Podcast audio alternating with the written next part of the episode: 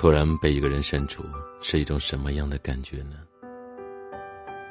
有位听友跟我说，以前读书的时候，他有一个自认为关系不错的好友，两人聊得特别投机，什么好玩的都会分享给对方。后来毕业了，两人去了不同的城市工作，见面的机会少了。聊天的频率也从每天变成了每周，再到后来几个月也聊不上一句。就算是对方偶尔发来一句消息，也都是帮忙点赞，或者帮忙投票之类的。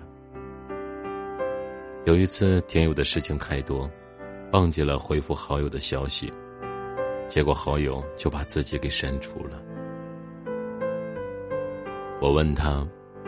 那一刻，你难过吗？他说：“难过是一定的，但更多的感觉是如释重负。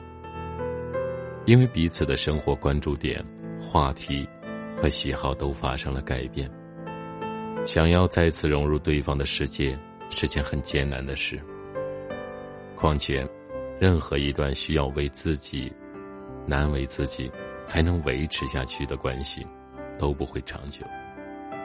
如果一个人删除了你，说明你对他而言根本没那么重要。他的生活不会因为多一个你更快乐，也不会因为少一个你变得悲伤。有时候，一段感情的疏远，并不是因为对方做错了什么，而是因为彼此的成长速度和成长轨迹不一样了。